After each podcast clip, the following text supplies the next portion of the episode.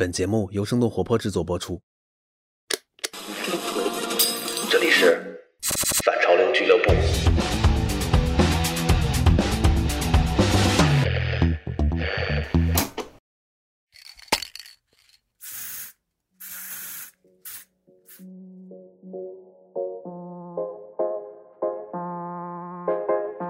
Hello，大家好，欢迎收听反潮流俱乐部，我是今天的客座主播 Luke。今天呢，我们的嘉宾是涂鸦艺术家多利。如果你关注涂鸦，那你可能已经听过或者看过 Donis 这个 tag 了，就是 D O N I S，或者大家比较熟知的就是前段时间巴黎世家七夕的那个“我爱你，我爱他”的那个包。没错，对，那个包包上的字就是出自多利之手。而且多利是我的新疆老乡，Hello，多利，跟大家打个招呼吧。Hello，Hello，Hello，我是多尼斯，我的中文名叫多利。所以巴黎世家当时找你的时候，他们是怎么跟你解释他们的需求的？就是为什么中国风主题找了涂鸦艺术家，然后还找的是非常有少数民族书法特色的涂鸦艺术家？巴黎世家是一直有一个英文英文涂鸦的活动。主要写一些城市名、自己的名字，还有巴黎世家字样的字，然后写到包上面。之前合作过，长期有合作的，就写过四五期的。他们有个很有意思一点，他们的主要的设计师，他们以前是个做涂鸦的，就很对这些东西感兴趣。然后他就想推出一些这种系列吧，可能当时是找到我说是写一些英文的款，然后我帮他们是写了大概四五期。就他们每一期都有一个城市去写，突然他们有一天说英文玩够了，要不来个中文的吧？然后他们也在想写什么，然后他们也在找人。其实我实话实说，就是也没牵扯到说要找一些少数民族语言，但是就是想找一些有具有风格写法的写手去参与这个事情。所以涂鸦艺术家一般都要有一个签名，也就是 tag，对吧？你的 tag 是 Donis。对对对，他的那个游戏规则是你先自给自己取一个名字，或者是你一些你代表的东西，你想代表的东西。那基础玩法比较认同的说法是，一九七三年一个叫 Taki 幺八三的人在街上写自己名字叫 Taki 幺八三，他是个邮差，到处写。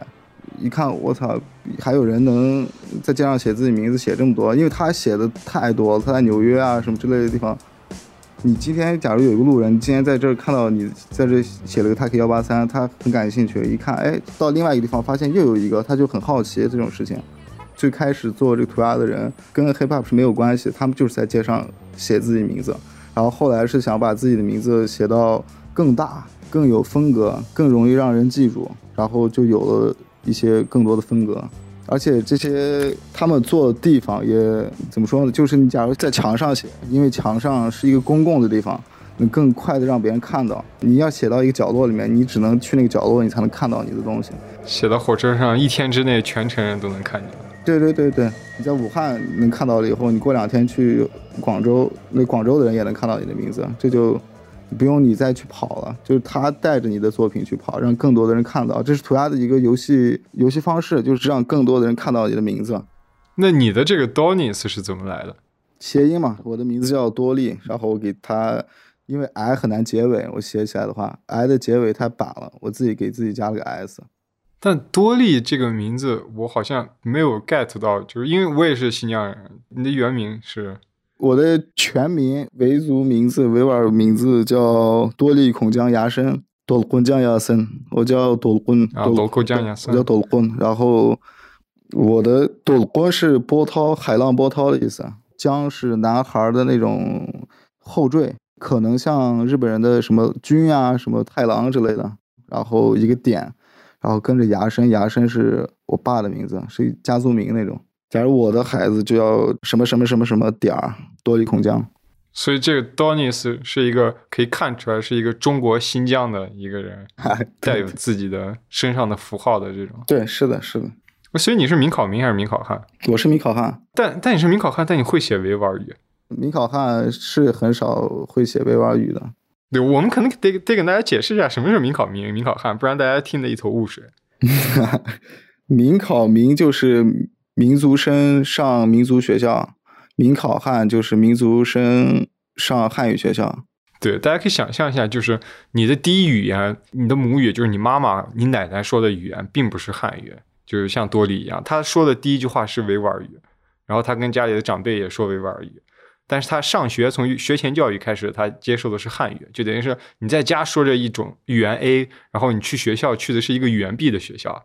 其实，在上学的时候，我从小学到初中，我也根本不会写维吾尔语的。先会说的肯定是维语，然后但是我先会写的其实是汉语。其实说的话，我在小学的时候也其实也是那种马马虎虎的说出来，因为我小学的时候，我朋友我上的汉语班，然后我那个我那个环境里面其实很少有。跟我交流的一些维族小朋友之类的，所以我的维语小学的时候退化挺厉害的。反正我也是那种说一句话想半天那种。后来是我的上初中、上高中以后，我们那个学校整个学校里面有闽语班。就是如果大家一开始都是学象形文字，那对于每个小孩在那个五六岁的时候都是一样的感受，大家都在像画画一样在画一个字。但是我一开始我不知道你是明考汉还是明考民，大家可以想象，如果一个人是明考民的话，就他第一个写的字是维吾尔语，它是察合台语的一种后来演变过来的，它是拼音文字。那你写一开始第一个文字写的是拼音文字，然后后来你开始写一个象形文字，哎，那这个时候可能就会非常有意思。对对，是是是的，是的。所以你还记得你一开始学习写维吾尔语的时候是什么时候吗？就是在高中的时候，然后上大学，然后就现在，我爸会教，然后我的朋友我不懂的问问我朋友，问我女朋友之类的，就是慢慢学，哪个不懂挑出来问一下，就今天问一个，明天问一个，然后过两个月再问一个，就就这种慢慢的学，我我都是慢慢爆慢学的。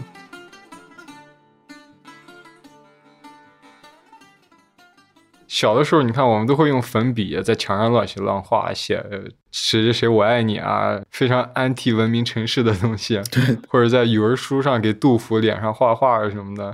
所以你的记忆中，童年最早接触类似涂鸦的形式是什么时候？我接触涂鸦是因为我有个朋友是一个 B boy 跳街舞的，他叫苏博汉，他的一个朋友不知道在干嘛，就反正在卖一些手稿。他一张五块钱，一张五块钱的卖一些手稿，然后画了一些，就画一些涂鸦，涂鸦稿子卖。然后是一中间一个字体，然后上面是一些楼房，然后那个字体底下是滴了一些汁液，就那种构图，就写一些有的，就你可能是你的名字。假如要跟他五块钱买一张的话，他会帮你写你的名字，就是他写的很快，他可能十五分钟就一笔构成嘛，那种很简陋的那种，但上面会带一些城市，下面带一些流淌，就那种涂鸦稿，对。我当时第一次见到这个东西，然后我觉得我操，这不错呀，挺挺好的，我也想试试。然后我试试，我就画了一两个。那时候我初三，然后我当时就想着玩玩。完了上高中以后，高中就画些涂鸦稿子。你还记得那时候你都画些啥吗？就画字体。我当时给自己取了个名字叫 R I T Z 三 r i Three，然后就取这个名字，也没有什么目的，也没有说是为什么，我就觉得哎这不错，而且 R I T Z 这个。R I T，反正感觉挺帅的，然后加一个 Z，三也是因为挺喜欢那个数字吧，而且我想 Z 不好带，我也写跟那个 Donis I 结尾，然后我加了自己加了个 S 一样，写完了后感觉 I 跟 T 都是就竖着的，然后一个 Z，然后有点有点板，然后我想的要不再加一个，然后加了个三，感觉还不错，然后后来就一直在写 R T Z 三。就那段时间就很多，然后就一直在画。我所有的稿子的内容全是 R T Z 三，我当时攒了两百多张 R T Z 三的稿子。然后有有意思一件事是我高二的时候，我跟一个朋友，我们去在乌鲁木齐西红路的街道上碰涂鸦。他叫 Dust，他叫 D U S T。我们两个人一起去西红路炸街，但是我们太傻了，就当时在一条街上待太久了，已经十二点一点了吧可能。然后我们在那条街上一直在碰，然后。我们抽着烟好像，然后聊了会儿天，反正在那待了一会儿，有点累了什么之类的，然后待了一会儿，反正有人好像有人报警了，我们是察觉不到有人报警的。然后我们走到那个西红路那个地下通道的时候，我们在地下通道上面玻璃上正准备写，刚开始要打崩机关。哦，你们准备在西红路地下通道那玻璃上写啊？对，当时有点疯，对，当时挺疯的。然后我们当 那那可是市中心啊。对对对，然后当时是最疯的地方是不是我们疯？是那个警察直接开开车，他是直接从那个一种漂移的方式，就直接爆快速度直接跟到我们前面，好像就反正知道我们在那个地方，然后他直接飞直接开过来，然后两个车门一打开。他是后车门打开，然后下来两个警察在追我们，然后我们就跑。然后我回头看见那警察在哪，然后我发现那个余光看到那个车后车门还在打开，然后呢，但是那个警车还在跑，就追我。就有段，然后我们就进小路子，然后但是我那个朋友被抓了，就被追到了。然后他被抓了，你没有被抓吗？呃，我后来也自首了，因为我给他发了信息说我在这儿，你跟我就我也陪你吧，就大概就反正这个这么个意思吧，反正就抢的就一起吧。我我当时觉得没多大事儿，你知道吧？然后就待在那儿拘留了一个晚上，然后把我们放出来了，就查调了一下我们的资料什么之类的。但当时你未成年对吧？高二的话没有叫家长是吗？叫家是我爸把我带出来的，然后给我们警告了一波。而且我那两百，我刚想说啥，就我那两百张 RITZ 三的稿子全在警察手里。但是当时我遇到一个特别好的警察，现在把那些 RITZ 三的稿子给我存着。他说没事过来拿，但我也不想拿了，我也不想找他了。那他什么时候跟你说让你就是存着让你过去拿的？就那个事儿发生了大概一年之后吧，我当时是没微信的，然后我突然开通了个微信，他好像有一个通讯录好友什么之类的，然后那警察把我的微信加到了，然后说就给我说你没事过可以过来拿，你的稿子还在我这儿，我帮你收起来了什么之类的。当时那个警察是那个警察局里面对我最好的一个，就是感觉能带了一点点欣赏，就那种。所以你大部分炸街的时候是和朋友们一起？对，这样比较有个照应，但是其实自己一个人单干是最好的。因为这样感觉就是你想上一个高处，然后他他说算了吧，我们往前走吧，就会有这种事情。但是假如你自己一个人的话，会更自由一点，方便你举举罐啤酒，你想去哪去哪也挺好的。但是有个伙伴的话，会帮你照应到一些你看不到的地方。假如你在朋友，他帮你看一下什么之类的，或者你要碰一个高处，他把你稍微举一下之类的，也也很好。但我我我是挺喜欢结伴的，因为。有路上的那个过程嘛，就可以聊聊天啊什么之类的。那你还记得你第一次炸街的时候吗？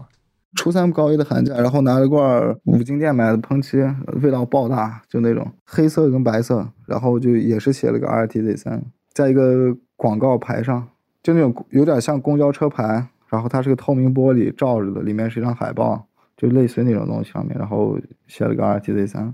这是一个多大面积的东西啊？哎，不大，很小。就一个签名，类似于签名的。嗯，所以你是怎么着？就是平时上下课去路过，然后就要踩点嘛，看哪里合适，然后想好时间，想好地点，然后找一个月黑风高的夜跑过去画。我是我妈是要照顾我奶奶，然后我当时高中的时候，我回家我家里都没人，我妈都在我奶奶家，然后我一般都是回家了以后写写作业，我吃个。中午热好的饭什么之类的，然后我就到到点了，到九点十点的时候，我就就奶奶家睡，一般都是。然后我就有那个时间嘛，就十点十一点的时候出门，从我家到我奶奶家的那个那段路，就路上也没人，也不是放学，放学人爆多，我操，放学肯定不行。然后我就会用这个时间拿出喷漆，到时候写一下。你当时紧张吗？害怕吗？啊，不紧张。那个地方到了十一点十二点，基本上是没人，就我很放松，其实。就是你有后来再回去看嘛？回到那个涂鸦地点看你的涂鸦。我每天都会路过那边，我每天都会路过，然后看一眼，哎，还在，哎，还在。对对对，他现在还在，现在还在，现在还在呢。对，现在还在。三年前我回去的时候，他没，他还在那儿。最近换了没有？我不知道。你三年前看到什么感觉？当时会不会很有成就感？没有，没有，就很平淡。我觉得也没啥。那你后来还有就是炸街被 被抓的时候吗？呃，没有，没有那没有说是带到警察局里面把我们拘留一天、拘留一晚上那种事儿了。但是有被逮到过，然后登记我们信息，然后还有那种扣留身份证，让我们第二天去刷掉那种，是有这种事儿，经常发生。但是就尽量我也在避免。就算我们找了一个很安静、很偏僻的地方，然后我们就想好好做一做一幅作品，花个一两天时间。就算那个墙是废墙，但有总有人会跑出来说这个墙你不能画。说什么之类的，反正会有这种人，就遇到这种人，他跟你纠缠不清。有些人还挺好，有些人还就你看着，就算是他自己的那种私有私有墙，我们也没经过他同意，然后我们画了，然后他也过来看了，但是他觉得哎也不错。但其实这有个问题，就是这个我们要去画这个东西是完全是出于我们自己意愿的，就是没有经过他同意的，所以说会稍微有点鲁莽，但是。我们也没时间说说是这个墙上谁的，一个一个问，我觉得也没必要。我就我们都是做了再说再看吧。我们一般都是这样，因为没办法，你一个大街上一个墙，我怎么知道这墙是谁的呀？谁负责？我我还问，我太傻了。你刚才提到你高中的时候每天都在画画，那个时候你是作为一个美术生吗？没有，我不是美术生，但是那段时间是我就是太无聊啊，而且那段时间我真是挺喜欢涂鸦的。可能早自习我们七点钟有个早自习，我们可能早自习我就开始画一些稿子，然后画到第二节课下课的时候，你让稿子画完了，然后第三节课、第四节课我可能稍微拿再拿张纸稍微画一画，就瞎抹一下什么之类的。不会被老师发现吗？会啊，他们都知道呀，就不管我，后来就不管了。天哪，真的吗？啊，就画我我可能休息的时候写一些小字啊什么之类的，然后下午再继续再画一幅，一天两幅，最多三幅。就一个完整的一张 A4 纸大小或者一个作业本那个纸大小的一个，就是把它塞满。那你大学学的啥专业？我大学学的是我我是高考的时候，呃，没考上，我考了个三本学校，然后最后我觉得别吧，不上了，我不想上那个学校，然后那城市也不太好，然后我就复读了，然后复读复读到一半的时候，突然觉得我操，就也学不进去，然后就给我爸说，我要不学画画吧。然后我给那个我去一个画室里面学了四个月的画画，然后大概就过了那个考试。我们是学素描，其实我在学素描那些东西的时候，画素描也是零开始，就完全是零。然后学了大概四个月，但但我们那个画室挺猛的，就每天八点钟上课，上到晚上四点多、五点多，就凌晨四五点，就天天画，天天画，就磨嘛，就硬给你磨，天天都是那样，天天都是那样。魔鬼训练嘛，反正就剩四个月了，大家都好多人都是那样，就我们那个画室里面好多人都是那种突然就是所谓那种考不上大学，然后去找个特长，就当个特长生，然后可能碰个运气，可能能上一个二本，就起码能个二个本，这种人爆多。我们的画室当时就是那种魔鬼训练，就硬硬给你把考试内容就全给你上考试内容，一点都不给你讲理论，一点都不给你讲什么美观什么东西，就是给你放一张这这个东西要考。就把它给我画出来，早上画一幅，下午画一幅，晚上再画一幅，一次三个小时，一次三个小时，一次三个小时，就那种。然后我我我就上我上那个，然后我就考考过了那个校考，考了两个月高考，然后我就回去上文化课了。然后你考上了？对，就西安工程大学，对，西安工程大学室内设计、环环境艺术设计。哎，也就是说你你一八年才大学毕业的？对，一八年，对，一八年。天哪！也就是说，你才大学毕业两年，你就已经开始给巴黎世家做联名了？对啊对对，咋样？你第一次和巴黎世家联名的时候，你是哪一年啊？去年年底还是今年年初？他们做的那个活动是大概两个月一次，两个月一次，就一直持续到持续到后来那。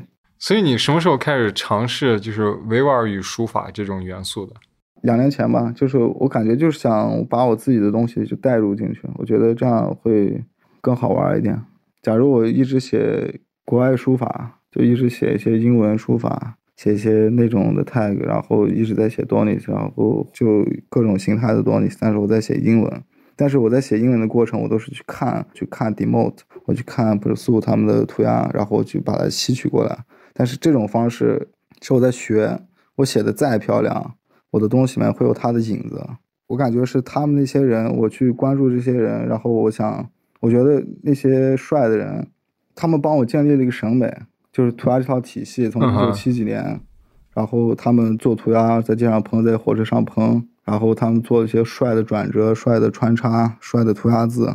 但是我要做的，我觉得我我把他们的东西，我觉得很帅，我把它学过来，我想做一些我自己的更灵性一点的东西，我觉得会会更帅。对。就有人会在圈子里的圈子里的人会挺支持的，一看我操，这没见过。而且有些人觉得，就我觉得文化要自信嘛，就你得把这些东西，你你要一直写英文，一直写英文，你也不过你写不过人家。我说说白了，人家骨子里的那些东西，就像一个老外写书法，他可能写的很怪，挺有风格的，但是你要正儿八经让一个写字的人站站在那个老外面前，让他，然后那个人以一个特别深厚的功力给你写一个毛笔字，啪把。给他写一个，就你那些怪招，你那些趣味点，都可能就没感觉很弱，就会看起来很弱。就是英文，你就要写英文的话，我感觉是你是就算再写，你把东西研究的再透，我觉得你跟你的环境不在那个里面的时候，我觉得你那个英文的那个点就很少能迸发出新东西。那你觉得最能体现你技法的作品，你还记得吗？我觉得涂鸦的困难的点就在一些地点的选择。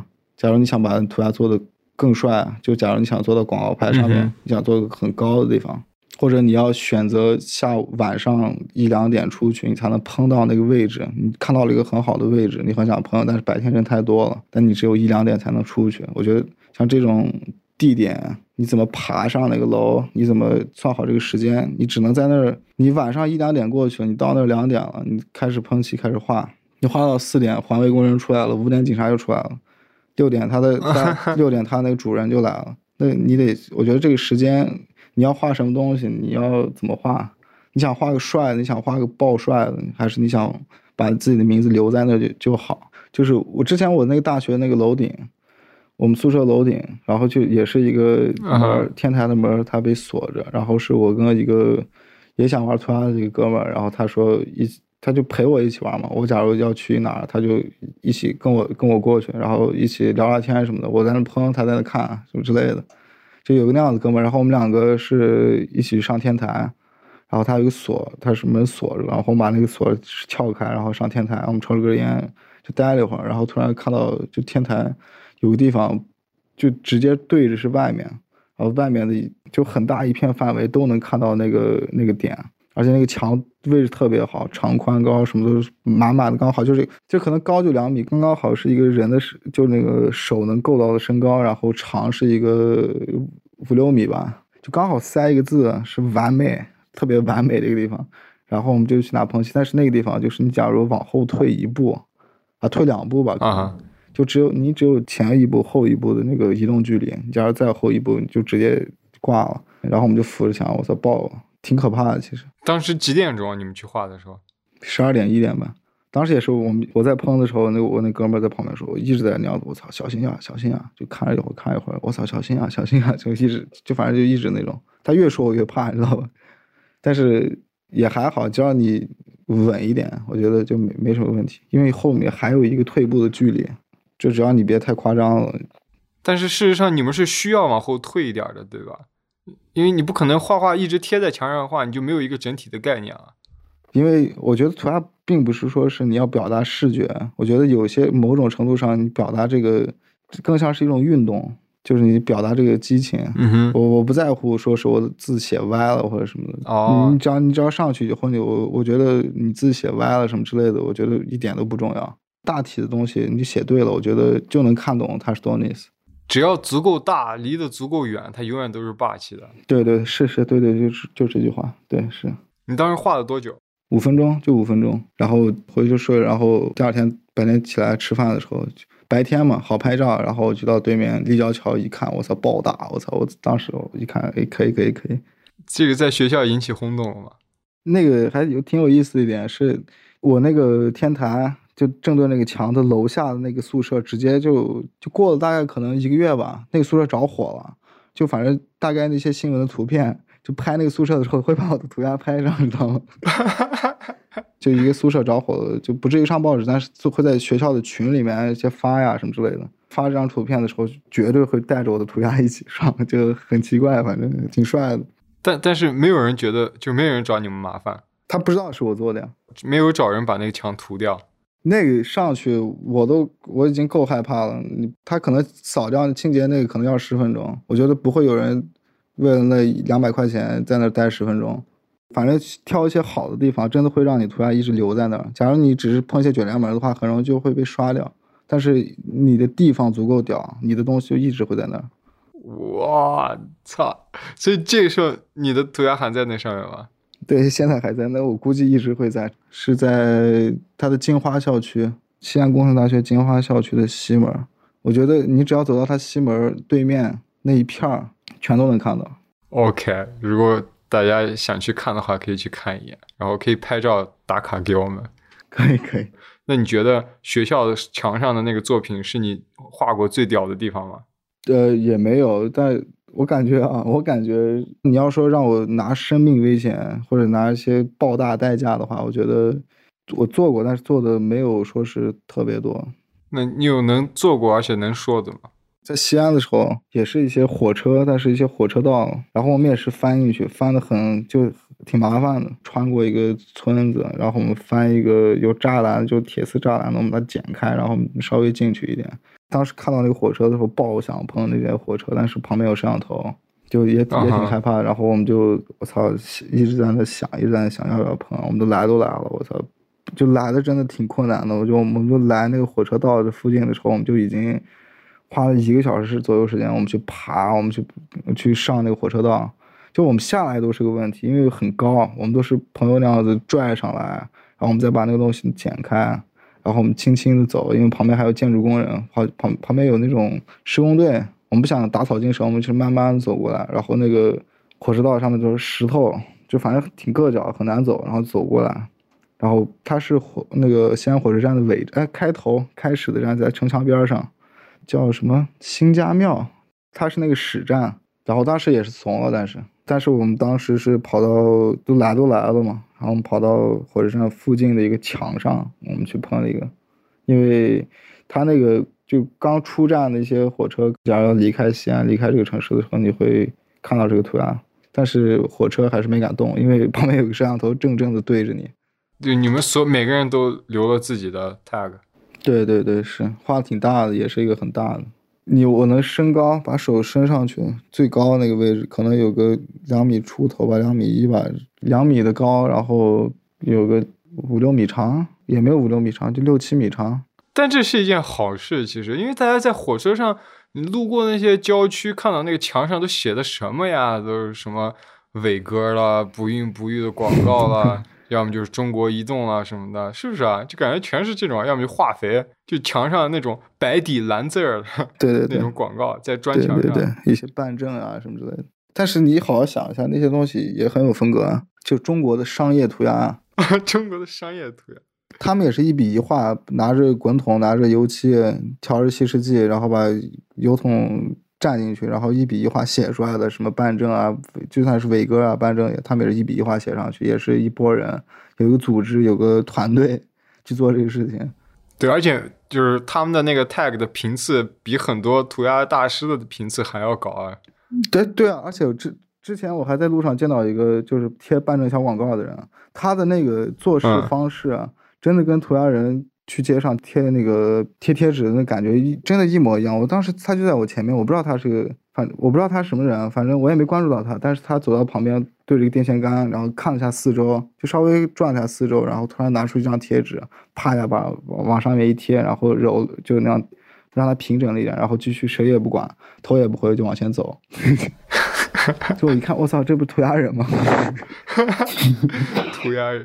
对啊，这个做事方式我感觉也没求区别啊，没什么区别，只是我们在表达我们自己，他们但是他们接了个活儿。所以你刚刚说到就是涂鸦创作比较困难的东西，比如说场地不好找啊、呃因为很多地方在公共场所涂鸦被定义为违法，对，对吧？然后这个现象有现在好一点吗？这个现象是不会，根本就不会好的，因为这个事情完全是出于我们涂鸦人的意愿去做的。其实这个事情，假如我买了个房子，有人在我房子上乱涂乱画，我其实我也不开心啊，对吧？这个这个事情是不可能会有人接受的，除非是你画的很漂亮，然后他说，哎，那你可以，那你来一个吧。但是你以一个炸街的角度去做涂鸦的时候，我觉得无论在什么时候，我觉得这个东西都是不可能被接受。但是这一点又是涂鸦的热情所在。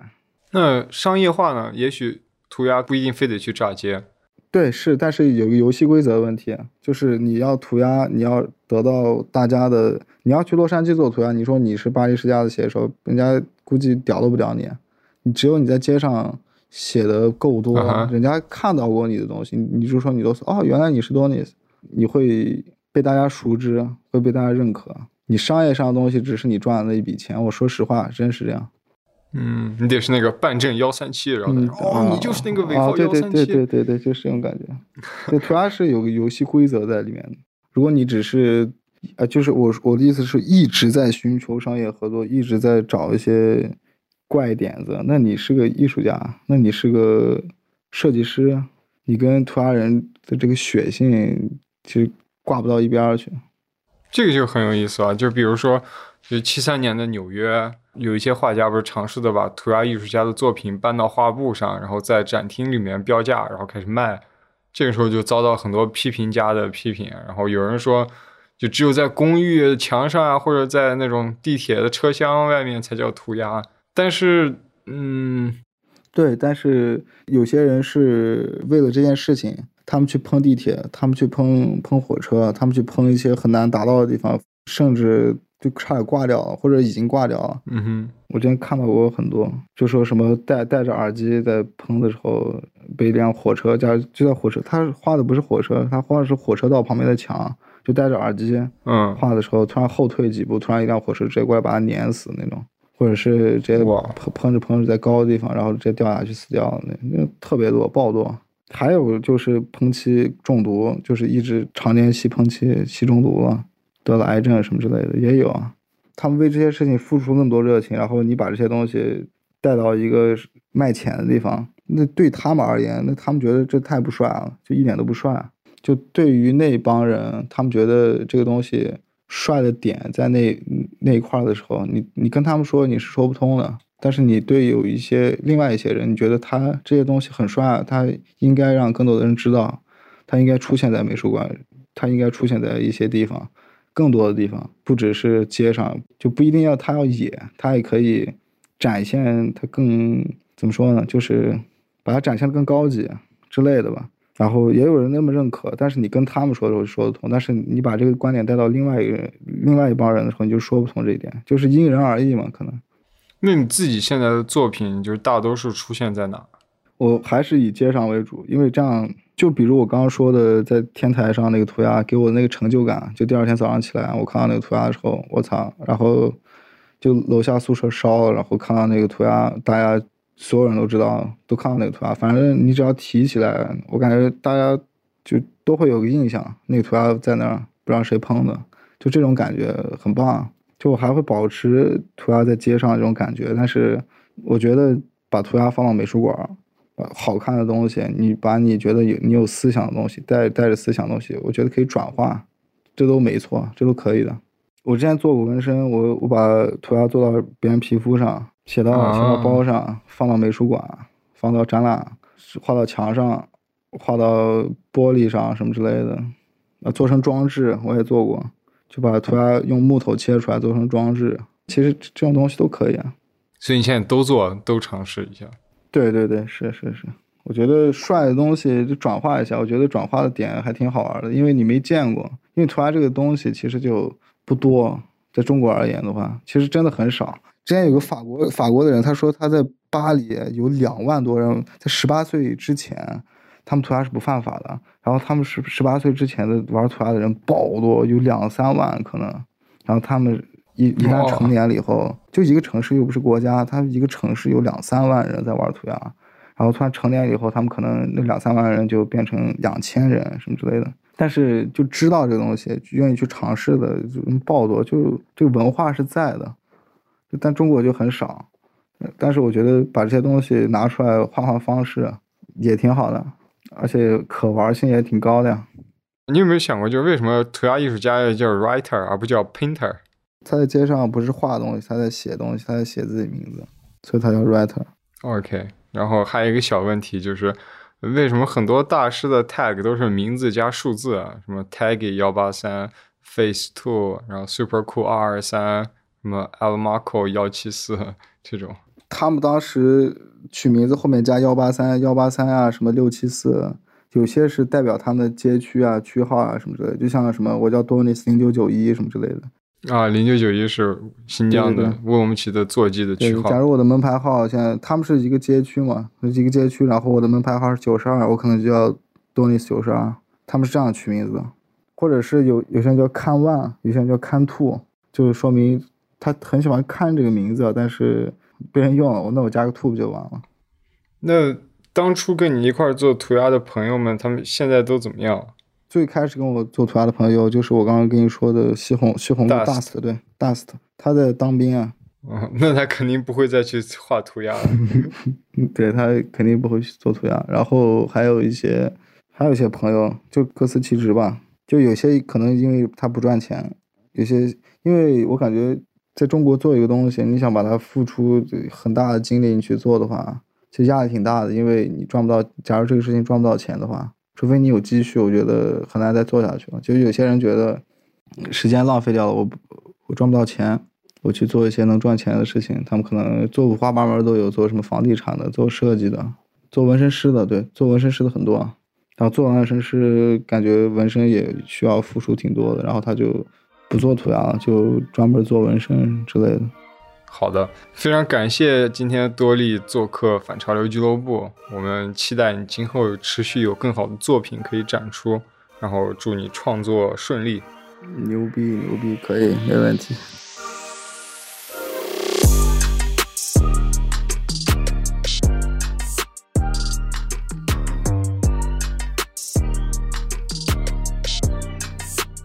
以上就是本期反潮俱乐部的内容。那如果你喜欢这档节目，可以分享给你的朋友，或者在苹果 Podcast、Spotify、喜马拉雅以及网易音乐等平台上给我们评分留言，这将对我们十分有帮助。有任何问题，还可以按照 show notes 中的邮件地址发邮件给我们。也欢迎你收听生动活泼的其他节目。那我们下期不见不散。